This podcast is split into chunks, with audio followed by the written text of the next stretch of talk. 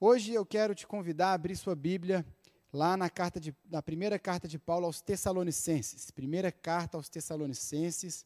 Nós vamos ler no capítulo 4, os versos 1 até o verso 8. Primeira carta de Paulo aos Tessalonicenses, capítulo 4, os versos 1 até o 8.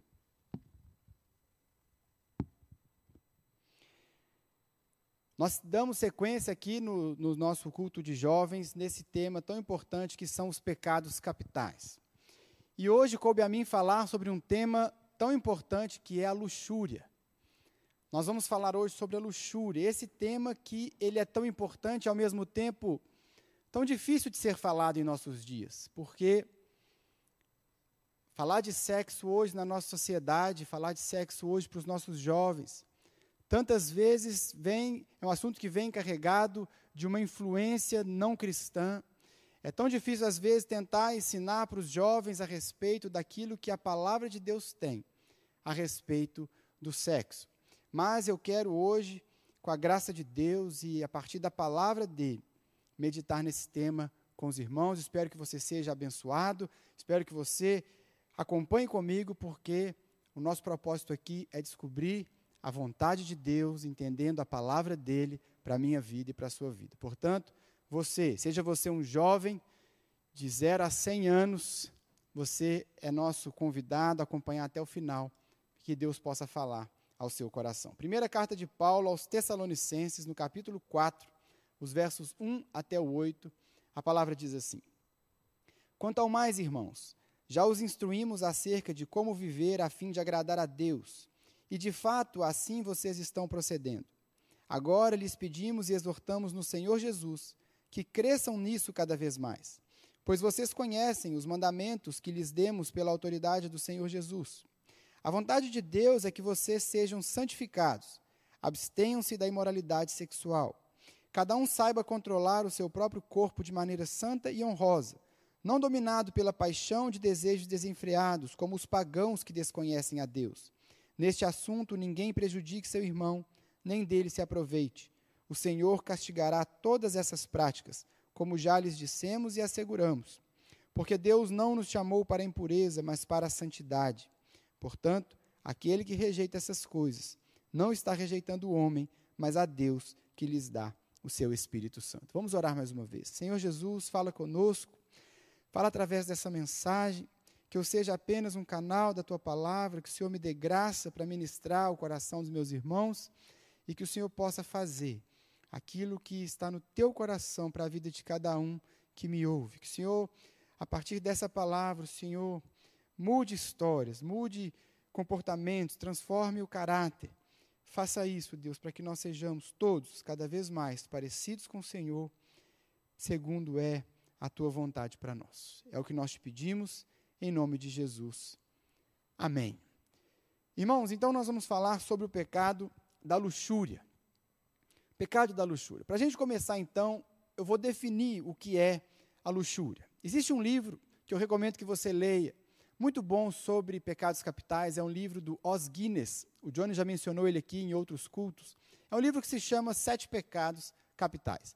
Nesse livro, Os Guinness ele define o pecado de idolatria e ele diz desculpa, ele define o pecado de luxúria e ele define como a idolatria do sexo, uma expressão imoral e irrefreável do impulso sexual. É a idolatria do sexo uma expressão imoral e irrefreável do impulso sexual. O que é que Os Guinness está nos ensinando aqui? A luxúria, que é o mesmo que libertinagem, ela é esse desejo, esse apetite desordenado pelo sexo. A luxúria acontece quando o sexo ele passa a ocupar uma posição que ele não deveria na nossa vida. Quando ele assume um lugar de destaque na nossa vida, entrou ali o pecado da luxúria. A luxúria acontece quando o sexo ele se torna determinante para a felicidade ou para a infelicidade de alguém. Aquela pessoa que vive pensando no sexo, pessoa que conduz a sua vida, os seus pensamentos, tudo gira em torno do sexo. Ela está bem, tem a ver com sexo. Ela não está bem, tem a ver com sexo. É um sinal de que entrou ali o pecado da luxúria. Mas a gente precisa entender que a luxúria não é o desejo sexual. Ter desejo sexual não é o mesmo que cometer o pecado da luxúria. Pelo contrário, o desejo sexual é algo que foi dado por Deus. Foi Deus que deu de presente para os homens o, o, o, apetite sexual, o desejo sexual e a própria o ato sexual, o próprio ato sexual. Mas a luxúria, ela corrompe esse presente que Deus deu. Ela corrompe porque para a pessoa que está envolvida no pecado da luxúria, o sexo, ele passa a ter um lugar de primazia. Ele passa a ter um lugar de destaque que ele nunca deveria ter. Ele ocupa um lugar diferente daquele lugar que Deus o fez para ocupar. Por isso que o Os Guinness disse que é a idolatria do sexo, é colocar o sexo acima de todas as coisas. E a luxúria, então, é essa corrupção. Corrupção do apetite sexual, corrupção do desejo sexual que foi dado por Deus. É interessante observar que, historicamente, a igreja trata o pecado sexual como um pecado maior do que os outros. Quando você escuta uh, uma notícia assim, olha, sabia que o fulano caiu? Você logo pensa que o fulano caiu na área sexual. Porque quando a gente fala em caiu, fala em queda, a gente logo pensa isso, que a pessoa cometeu um pecado sexual. A gente não vê, não é comum nas igrejas, alguém ser colocado em disciplina porque é orgulhoso. A gente não vê alguém ser colocado em disciplina porque cometeu o pecado da gula. A gente não vê alguém ser colocado em disciplina porque é avarento, mas a gente vê pessoas em disciplina porque cometeram pecados na área sexual. O pecado da luxúria, ele não é um pecado maior ou mais importante do que os outros. Ele é um pecado como os outros. Mas o que nós podemos dizer sobre esse pecado é que ele tem se tornado muito comum no nosso meio. Ele tem se tornado comum na sociedade como um todo. E como vamos ver, gravemente tem entrado até mesmo na mente, no coração de alguns dos nossos irmãos. Isso porque nós vivemos uma sociedade hoje que não trata a luxúria mais como um pecado. Esse apetite desordenado pelo sexo não é mais visto como algo errado, pelo contrário. Se você observar os filmes, as séries, as propagandas, o apetite sexual, ele passa a ser algo incentivado. Uma pessoa, ela passa uma imagem de felicidade, de realização pessoal, se ela é uma pessoa sexualmente atraente, se ela é uma pessoa que tem vários relacionamentos sexuais, é isso que os filmes tentam nos ensinar. A luxúria deixou de ser um pecado. Aliás, se a gente for olhar para a sociedade que a gente vive, não há nenhum dos pecados capitais. Tudo é visto como algo aceitável, como algo bom, como algo que faz parte de cada um. Mas a luxúria, de modo específico, ela domina comerciais, e filmes e séries e tudo que a gente vê e consome de entretenimento. Porque, de fato, para o mundo secular, deixou de ser um pecado, não é mais tratado como pecado. E como eu disse, de maneira trágica, esse pecado tem entrado na mente, no pensamento de muitos dos nossos irmãos. Essa influência que vem do mundo, esse pensamento secular a respeito do sexo, da sexualidade, do que é uma pessoa realmente feliz, sempre relacionado a sexo, esse pensamento que vem do mundo, ele tem alcançado espaço na mente, no pensamento e na vida de muitos dos nossos irmãos.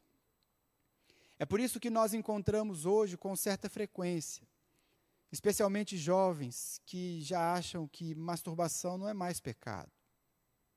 É por isso que nós encontramos tantos jovens hoje que não consideram mais que o sexo fora do casamento, o sexo antes do casamento, seja pecado. Aliás, nós vemos inclusive pastores defendendo isso, defendendo que um casal jovem que se ama de verdade, eles podem ter uma relação sexual. Quantas vezes eu já ouvi isso? Quantas vezes eu já ouvi de pastores dizendo que a masturbação para um jovem ou para um adolescente é apenas uma forma dele lidar com seus problemas e com as suas pressões. O pensamento do mundo tem alcançado espaço. Mas nós, como cristãos, precisamos estar atentos à palavra de Deus.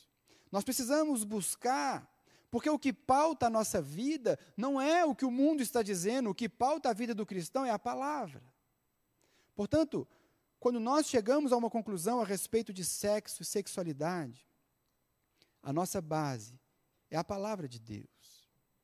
Não é o que o mundo prega, não é o que parece legal, não é o que está todo mundo falando ou fazendo, mas é o que a Bíblia tem para cada um de nós.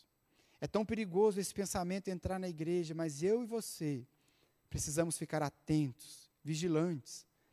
Quando Paulo escreve aos Efésios no capítulo 5, versos 5 e 6, ele disse assim: Porque vocês podem estar certos disso. Nenhum imoral, nem impuro, nem ganancioso, que é idólatra, tem herança no reino de Cristo e de Deus. Ninguém os engane com palavras tolas, pois é por causa dessas coisas que a ira de Deus vem sobre os que vivem na desobediência. Ninguém os engane com palavras tolas. O que estão dizendo aí é muito agradável aos ouvidos. O que estão dizendo é muito, faz muito sentido dentro do contexto de uma sociedade corrompida que nós vivemos. Mas nós devemos nos apegar à palavra de Deus. É por isso que o texto que nós lemos em 1 Tessalonicenses capítulo 4, Paulo começa escrevendo, ele diz no versículo 1: Quanto ao mais, irmãos, já os instruímos acerca de como viver a fim de agradar a Deus. Irmãos, a vida do cristão, ela implica em tomar a sua cruz, em negar a si mesmo. Negar apenas aquilo que você quer e se submeter à vontade de Deus. Então perceba que Paulo, para tratar desse assunto, ele começa dizendo isso. A vida do cristão, ela se baseia no que Deus pensa, no que Deus quer, porque o nosso objetivo não é agradar a nossa carne, a nossa natureza caída, mas o nosso objetivo é agradar a Deus. Isso é tomar a cruz. Por isso, irmãos, o que eu quero, através dessa mensagem, é ver com os irmãos, especialmente aqui no texto que nós lemos, mas também puxando como referência tantos outros, nós entendermos quais são os princípios de Deus para a sexualidade, para que assim nós possamos entender o pecado de luxúria e extirparmos e rejeitarmos e tirarmos isso de forma definitiva da nossa vida e da nossa história. Eu quero então mostrar através de quatro pontos por que a luxúria é pecado. Por que é então o que a palavra de Deus diz? Por que, que a luxúria é pecado? Por que é que o que está sendo ensinado na mídia, nos filmes, nas séries, por que, que isso é pecado? O que a palavra de Deus nos diz? É isso que nós vamos ver a partir de agora. São quatro pontos, quatro argumentos que eu vou usar aqui a partir do texto, que nos mostram por que é que a luxúria é pecado. E o primeiro argumento que eu vou usar,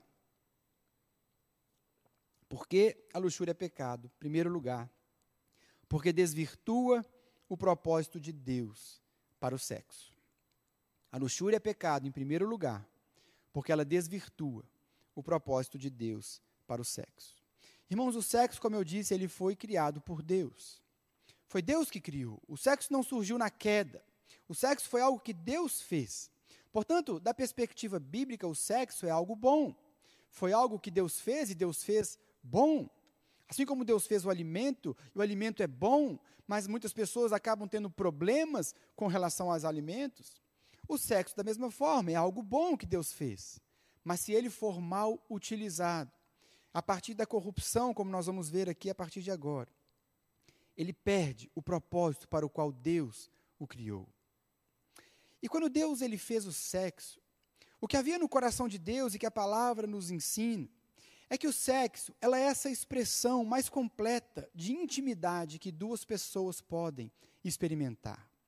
O sexo foi feito para ser experimentado e vivenciado dentro de um contexto, de um relacionamento onde há uma aliança inquebrável, onde existe esse compromisso de um homem com uma mulher, um compromisso de uma vida inteira, um compromisso de fidelidade, um compromisso de proteção, um compromisso de cuidado um com o outro, um compromisso de entrega, de amor incondicional. É dentro desse relacionamento que o sexo tem como função selar essa intimidade, selar essa entrega, selar esse compromisso. O sexo ele tem, biblicamente falando, essa função de gerar essa, de gerar essa intimidade, de consolidar esse relacionamento que é vivido por duas pessoas que selaram uma aliança inquebrável, um compromisso inquebrável de entrega, de proteção e de amor. Mas quando a luxúria vem, ela corrompe, ela corrompe esse propósito de Deus para a área sexual. E ela torna então o sexo algo egoísta. A partir da luxúria, da corrupção que a luxúria representa, o sexo ele deixa de ser algo para ser experimentado por um casal dentro dessa aliança inquebrável. Mas ele passa a ser algo voltado apenas para a satisfação do eu. O sexo passa a ser algo para ser apenas usado para o meu deleite, para o meu prazer, ele passa a ser algo egoísta. Se o eu está no centro, como a sociedade lá fora quer nos ensinar, se o eu está no centro, então o sexo é apenas para me satisfazer, o sexo é apenas para me dar prazer.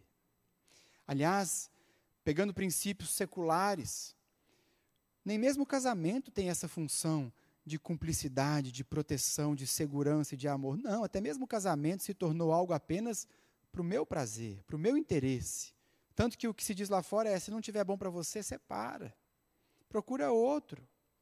Mas essa não é a vontade de Deus para a sua vida, para a minha vida, para a vida do povo de Deus.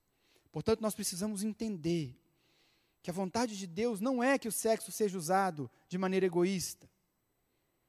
Não é para ser usado apenas para o meu próprio prazer. Por isso que Paulo diz aqui no versículo 3 que nós lemos: a vontade de Deus é que vocês sejam santificados. Abstenham-se da imoralidade sexual. Quando Paulo diz abstenham-se da imoralidade sexual, aqui a palavra que ele usa para imoralidade sexual significa todo contato, toda prática sexual fora do casamento. Isso é imoralidade sexual à luz da Bíblia.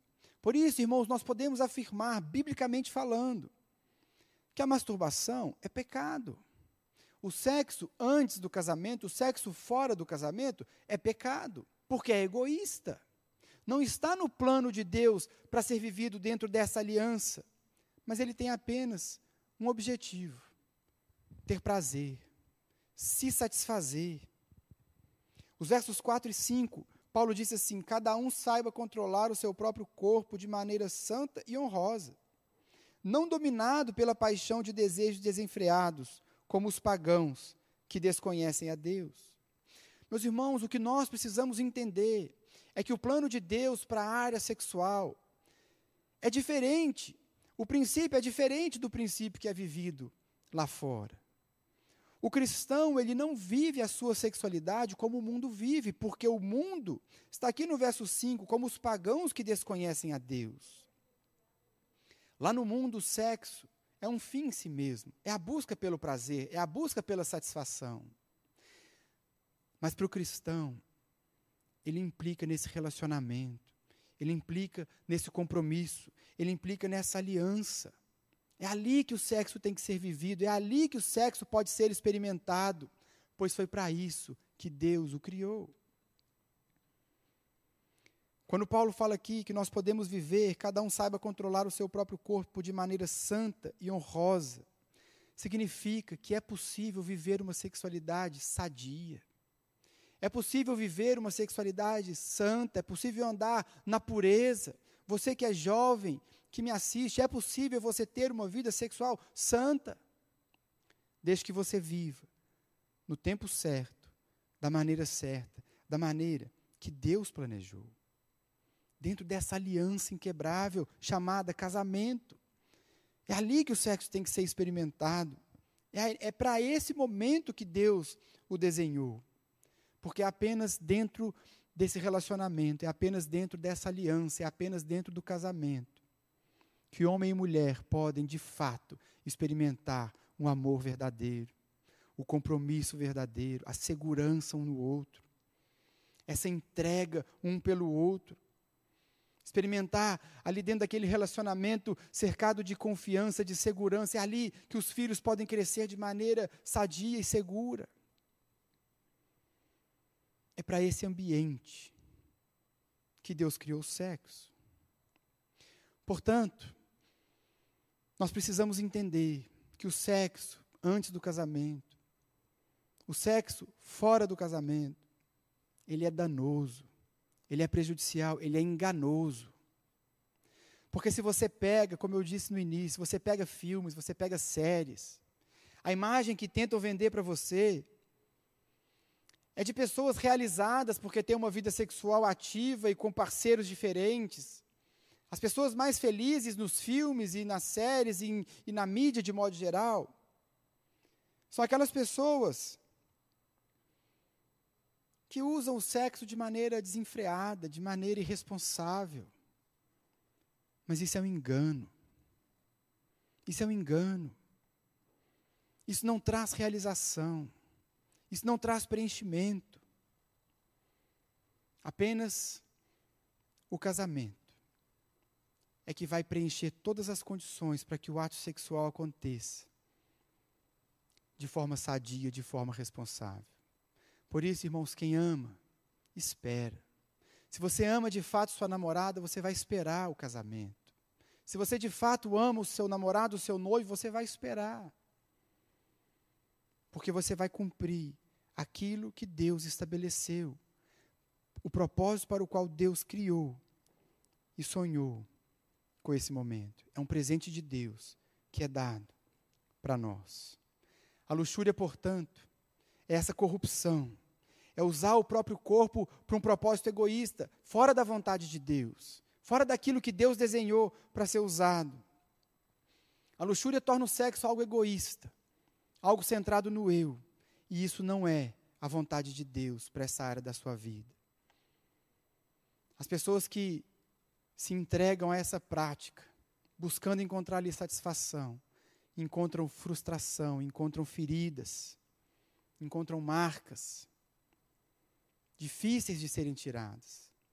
Mas Deus espera para você que é jovem, para você que é solteiro, aguarde o momento certo, viva a sua sexualidade da maneira que Deus sonhou, porque assim você vai encontrar realização e satisfação de verdade. Esse é o primeiro motivo. Porque a luxúria é pecado, porque desvirtua o propósito de Deus para o sexo.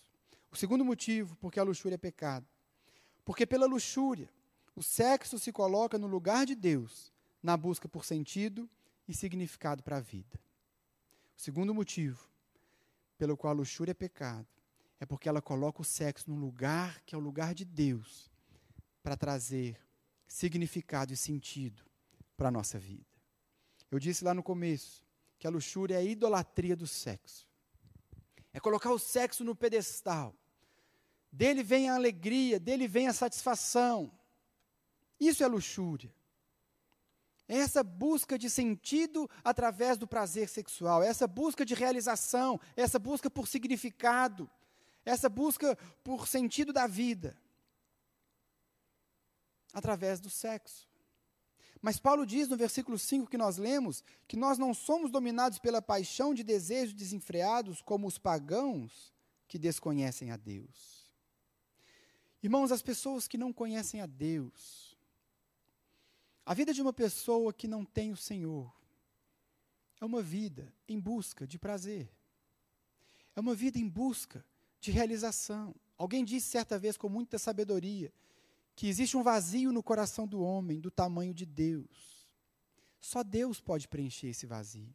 Porque nós somos feitos para o relacionamento com Ele.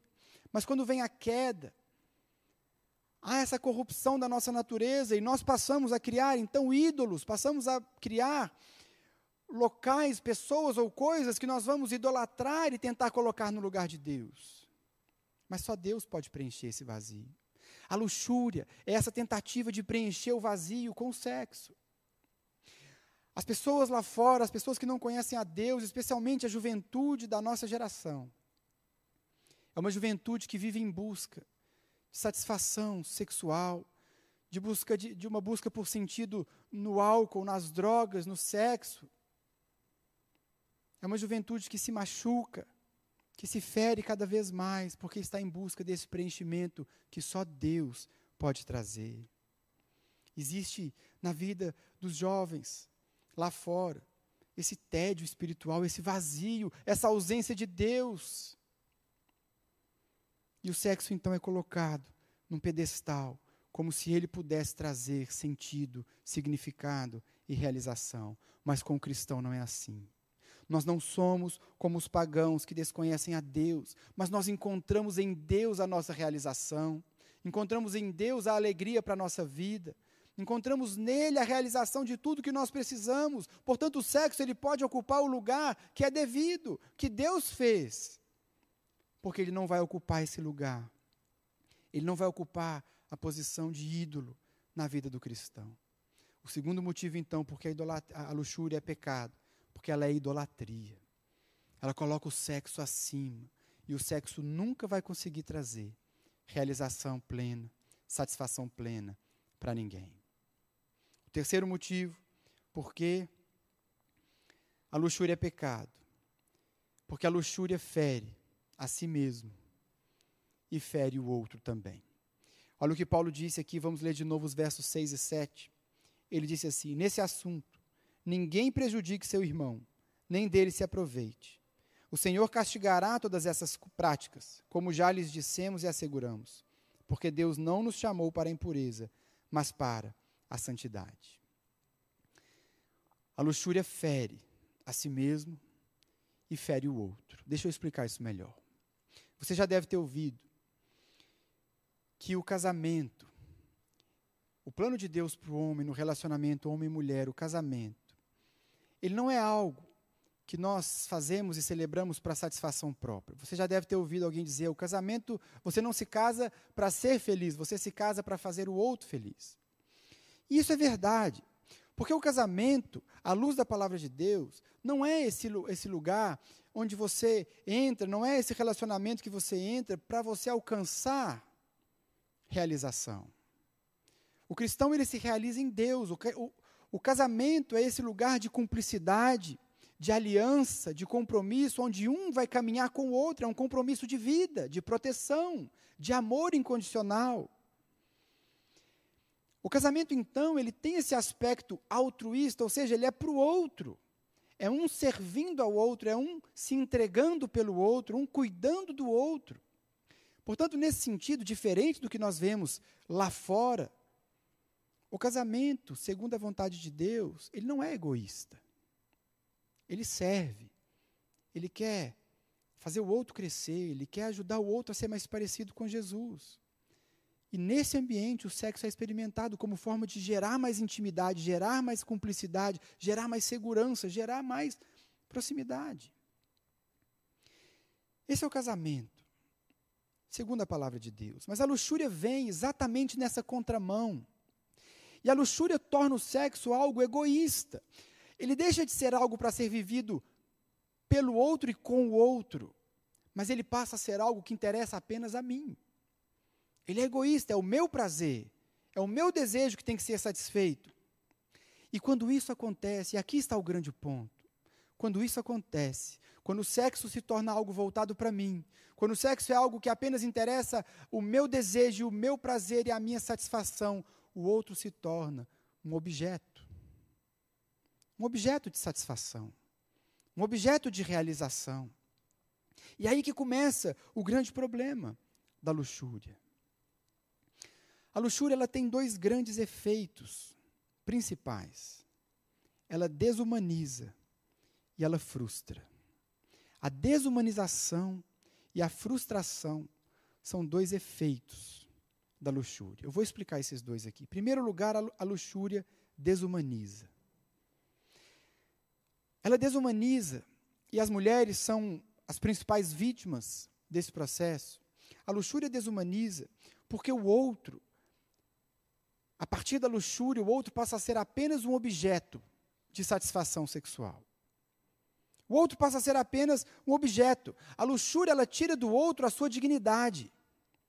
A luxúria tira do outro a dignidade de alguém feito à imagem e semelhança de Deus e reduz aquela pessoa a um objeto sexual, um objeto de prazer. Portanto, ela desumaniza, ela rebaixa o outro. O outro não é um objeto, é uma pessoa, com dignidade, com valor. Mas o objeto da luxúria não tem rosto, não tem história, não tem sentimento, não tem dignidade, é um objeto. Percebe como que a luxúria, de forma sutil, ela fere o outro porque ela desumaniza o outro. Ela deixa de ser uma pessoa à imagem de Deus para ser um objeto. Uma das expressões modernas da luxúria é a pornografia. Pornografia. E a pornografia faz com que aquelas pessoas que são vistas num site pornográfico deixem de ser pessoas. Quando alguém está acessando um site pornográfico e vendo ali cenas pornográficas, ele está vendo objetos de prazer. Não são pessoas. Não tem história. Não tem sentimento. Não tem sonhos. Não tem dignidade. São objetos do prazer de quem acessa. Isso desumaniza. Isso desrespeita. Isso fere. A luxúria fere, a luxúria é pecado. Porque ela trata o outro como menos do que ela realmente é. E não apenas isso. Existe algo ainda mais grave. Existe um livro do David Platt chamado Contra a Cultura. Eu recomendo que você leia esse livro, Contra a Cultura. O David Platt ele diz ainda que há uma relação forte entre a indústria pornográfica e tráfico sexual. Olha o que ele diz nesse livro. Ele diz assim: será que nos damos conta do que estamos fazendo? Toda vez que um homem ou uma mulher vê pornografia online, está contribuindo na privacidade do seu computador para um ciclo de escravidão sexual. Estamos abastecendo uma indústria que escraviza as pessoas ao sexo para satisfazer o nosso prazer sexual na sala de estar, no escritório e no celular. Irmãos, a indústria pornográfica é uma indústria bilionária. E nessa época de quarentena, foi uma indústria que cresceu. Uma indústria que cresceu. E quanto mais acesso ainda que não seja um acesso pago, qualquer tipo de acesso gera uma demanda por mais vídeos, gera uma demanda por mais gravações, por mais mulheres, por mais desumanização. Percebe? É pecado. Desumaniza, cria um ciclo que desagrada a Deus. A luxúria é pecado. E nós precisamos lutar contra esse pecado. Além de desumanizar, ela frustra. O segundo efeito que eu disse da luxúria é a frustração. Porque, irmãos, eu falei isso aqui já anteriormente, estão vendendo para você uma ideia de que as pessoas mais felizes são aquelas pessoas que têm uma vida sexual ativa com vários parceiros. A nossa cultura, a nossa sociedade extremamente erotizada tenta vender essa imagem para você, mas não é isso que nós vemos nos gabinetes pastorais. Não é isso que os consultórios de psicologia estão dizendo. As pessoas estão feridas, as pessoas estão marcadas, as pessoas estão humilhadas, porque isso não traz realização. A luxúria é uma corrupção daquilo que Deus fez de bom. E nós precisamos entender que apenas cumprindo a vontade de Deus, homem e mulher têm realização plena na sua vida, em todas as áreas, inclusive na área sexual. O que você vê nos filmes e nas séries não condiz com a realidade. Deus nos fez. A maneira como Deus nos constituiu foi para amarmos e sermos amados. Isso faz parte da nossa essência. E é um engano pensar que isso vai ser suprido através do sexo. Não é de sexo que as pessoas mais precisam. É um engano pensar isso. Que o sexo vai substituir um relacionamento de amor. Isso é um engano, isso é uma mentira. Por isso ele frustra. O que faz, meus irmãos, um homem e uma mulher realizados no casamento não é a quantidade de sexo que eles fazem, mas é a cumplicidade, é a amizade, é o apoio, é o compromisso, é a entrega que é selado com um ato sexual. Percebe a diferença? Portanto, o terceiro motivo pelo qual a luxúria é pecado é porque ela fere a si mesmo e ela fere também o outro. E por fim, o último motivo pelo qual nós podemos dizer que a luxúria é pecado está no versículo 8. E a resposta é: porque o nosso corpo é templo do Espírito Santo. Verso 8, portanto, aquele que rejeita essas coisas está rejeitando, não está rejeitando o homem, mas a Deus que lhes dá o Espírito Santo. Você é um templo do Espírito Santo. Quando Paulo escreve essa carta, ele está tratando de um problema específico. Porque as pessoas ali daquela época, elas viviam uma influência muito forte do dualismo grego. O dualismo grego dizia que a realidade é dividida entre o que é espiritual e o que é material. Num resumo bem simples. E as pessoas acreditavam que aquilo que é material é ruim, não serve para nada, não deve ser objeto de muita preocupação, porque o que é bom é o espiritual, a matéria é ruim. Mas o espiritual é o que é bom. Portanto, as pessoas se entregavam a práticas sexuais erradas com esse argumento: não, é só matéria, é só carne. Isso não é nada, isso, isso não tem sentido, isso não tem valor. Quando Paulo escreve aos Coríntios, ele detalha um pouco mais essa importância de nós entendermos o nosso corpo, não como algo ruim, como uma matéria que é necessariamente ruim. Mas ele escreve assim, em 1 carta aos Coríntios, capítulo 6: Fujam da imoralidade sexual. Todos os outros pecados que alguém comete, fora do corpo os comete. Mas quem peca sexualmente, peca contra o próprio corpo. Acaso não sabem que o corpo de vocês é santuário do Espírito Santo, que habita em vocês, que lhes foi dado por Deus e que vocês não são de si mesmos? Vocês foram comprados por alto preço, portanto, glorifiquem a Deus com o corpo de vocês. O que Paulo está nos ensinando aqui é que você não é só matéria. Deus fez você corpo. É, é verdade que nós estamos hoje vivendo uma natureza corrompida. O nosso corpo hoje é passível de doenças, de enfermidades, de morte. Mas Deus nos fez corpo. E um dia, quando nós estivermos com o Senhor, nós teremos um corpo. Nós teremos um corpo, um corpo glorificado que não estará mais sujeito ao pecado, nem a doenças, nem a nada disso, mas um corpo. Portanto, nós cristãos precisamos entender que o corpo, ele carrega sim algo de sagrado, uma dignidade intrínseca na nossa natureza. Ela vai participar da ressurreição. O próprio Senhor Jesus, ele se encarnou, ele se fez homem, ele veio em carne, o próprio Deus em forma humana. Nós não podemos entender que se trata apenas de algo material que vai passar, que vai ficar aqui, é só carne, é só matéria. Não, é o nosso corpo, e o nosso corpo é o templo do Espírito Santo. Portanto, irmãos, esses são os motivos pelos quais nós devemos tratar a luxúria como pecado. O sexo antes e fora do casamento é pecado, deturpa o que Deus fez, corrompe o propósito de Deus para a sexualidade.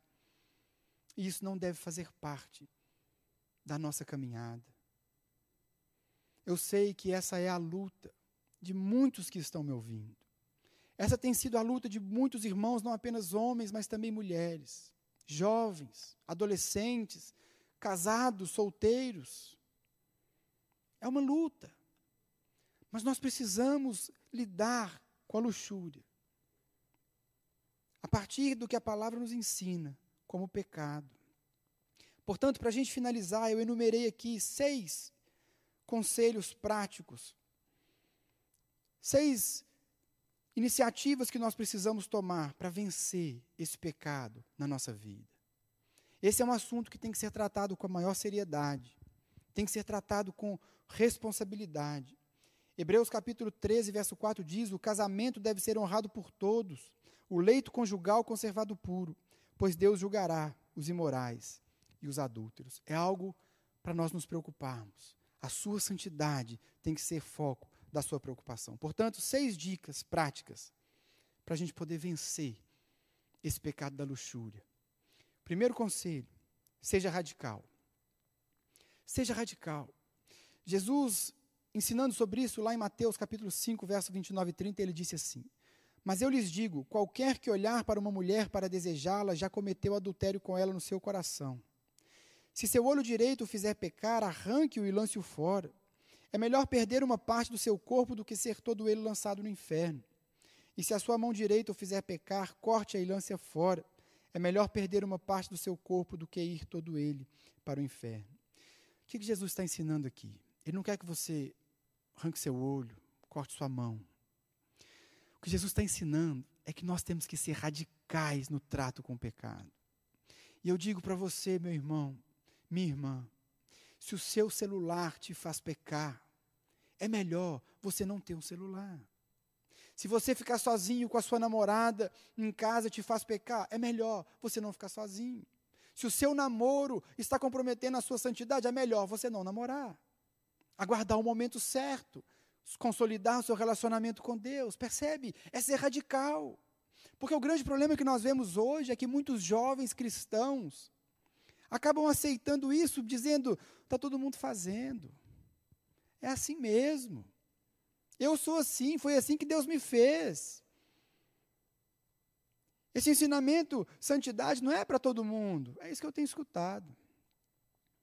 Meus irmãos, o que falta é seriedade, é radicalidade. Tome decisões. A sua santidade importa. Seu compromisso com Deus é importante. Você precisa andar com Ele. Jesus está nos ensinando aqui nesse texto a sermos radicais. Afaste da sua vida aquilo que afasta você do Senhor. Esse é o primeiro conselho. Segundo conselho, caminhe com pessoas que buscam a santidade. Paulo escrevendo a Timóteo, segunda carta, capítulo 2, verso 22, Paulo disse assim: Fuja dos desejos malignos da juventude e siga a justiça, a fé, o amor e a paz, juntamente com os que de coração puro invocam o Senhor. Olha o que Paulo está dizendo. Fuja dos desejos malignos da juventude. Ele não disse resista, ele disse fuja. Não resista. Fuja. E faça isso andando com pessoas que querem santidade. Com quem você está andando? Quem são os seus amigos? Qual é a sua turma? Qual é o compromisso dela? O que eles estão buscando? Será que a sua turma é uma turma que incentiva ao pecado? Fuja e busque a justiça, busque a fé, o amor e a paz com crentes de verdade.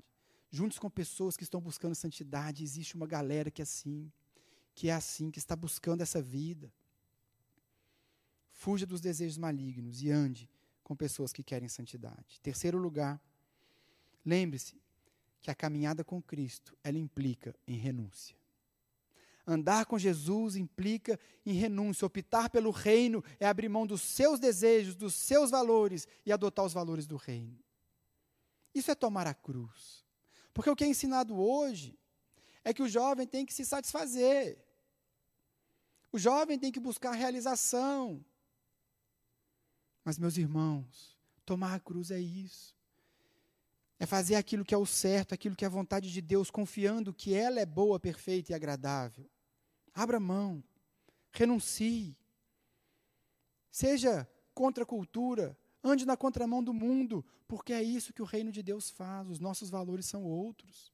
A nossa natureza carnal vai sempre tentar nos puxar para baixo, mas a palavra de Deus é que deve ser o nosso norte, onde nós nos apegamos e onde nós caminhamos firmes. Portanto, Lembre-se disso. É o terceiro conselho: renúncia. Abra mão. Confie em Deus, confie na palavra e tudo vai caminhar bem. Quarto lugar, recupere na sua vida as práticas devocionais. Você tem orado, você tem jejuado, você tem lido a Bíblia. Olha, se existe algo que faz toda a diferença na sua caminhada, são as práticas devocionais. Se está difícil, meu irmão, está difícil vencer o pecado, está difícil vencer a pornografia, a luxúria está batendo na sua porta, está difícil vencer. Oração, jejum, leitura da palavra, não tem outro caminho. Esse é o caminho. Recupere essas prioridades, recupere essas práticas devocionais na sua vida, e você vai ver a diferença acontecer. Quinto e penúltimo lugar Procure encontrar prazer em Deus e nas coisas de Deus. Só Deus pode saciar o seu coração. Só Deus pode preencher o seu coração. Só Deus pode mudar a sua história e te trazer uma vida cheia de significado e de sentido. Procure encontrar nele essa realização, esse sentido. Se alegrar nas coisas dele, buscar prazer, deixe ele saciar a sua alma. E você vai encontrar alegria e realização verdadeira. E para a gente fechar, eu quero te dizer que se porventura você viveu uma vida muito errada até aqui nessa área, talvez você me ouve dizer e diga: Ah, pastor, mas eu já fiz tudo errado, eu já avacalhei tudo, eu já estou cheio de marcas, já estou cheio de feridas, e essa mensagem é para os jovens. Eu queria te dizer, primeiro, que existe perdão pelo sangue de Jesus. Jesus perdoa você. Não importa como foi a sua vida até aqui. Se hoje você resolve fazer um compromisso com Ele, um compromisso de santidade, de submissão à palavra dEle, há perdão para você. Há um novo começo para você. Há uma nova vida para você. Há uma nova caminhada cheia de sentido, cheia de realização, cheia de cura. E você precisa buscar buscar essa experiência. Deus está pronto para te dar uma segunda chance. Basta que você se arrependa da maneira que você caminhou e entregue seus caminhos totalmente nas mãos dele. Há poder no nome de Jesus para libertação, para libertação dos vícios, para libertação da pornografia, da luxúria. Deixa Deus fazer isso no seu coração. Eu sei que esse é um tema difícil de falar, difícil de pregar, porque nós temos ouvido tanto, nós temos absorvido tanto lá de fora. E isso tem, tem trazido tanto sofrimento para tantos irmãos.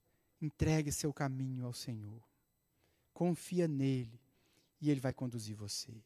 Ele tem uma vida linda, ele tem um relacionamento forte, ele tem um casamento sadio para você. Basta que você decida seguir os seus caminhos, confiando nele, seguindo os princípios dele. Eu queria que você que me ouve, fechasse comigo os olhos, eu queria orar por você e nós encerrarmos essa reunião. Senhor Jesus, obrigado por essa palavra. Obrigado a Deus porque no meio de uma geração tão corrompida como a que nós vivemos, o Senhor não nos deixa sem um norte. Obrigado pela tua palavra que nos mostra que o Senhor tem um plano, que o Senhor tem uma direção, que o Senhor se preocupa conosco que o Senhor quer nos dar uma vida saudável, feliz, realizada, inclusive na nossa vida sexual. Entregamos ao Senhor as nossas lutas, eu entrego ao Senhor a vida de cada um que me assiste e que tem lutado contra a pornografia, contra a masturbação, contra a luxúria. Que o Senhor alcance o coração de cada um com graça, com libertação, com cura, com perdão e que nós possamos, como teu povo, te glorificar, vivendo uma vida de santidade, uma vida de pureza, uma vida baseada apenas na tua palavra, para que o Senhor seja engrandecido em nós e que nós possamos refletir para o mundo lá fora, refletir a tua glória, refletir o teu amor, mostrar para as pessoas qual é o plano do Senhor para cada um de nós. Faça isso através de nós, haja na nossa vida e seja engrandecido. É o que nós te pedimos, no nome de Jesus. Que Deus abençoe você que está em casa. Quero agradecer mais uma vez a Edna, ao Xandão. Vocês são instrumento de Deus para a nossa igreja. Que Deus continue honrando e abençoando vocês. E que Deus te abençoe. Viva uma vida de santidade. Procure meditar nisso que nós vimos aqui, que nós conversamos. Mande essa mensagem para quem você acha que gostaria de ouvir e que vai ser abençoado. E acompanhe as programações da nossa igreja aqui no nosso canal no YouTube, no Instagram, nas redes sociais. E amanhã tem culto também. Fique ligado. Que Deus abençoe você e até a próxima.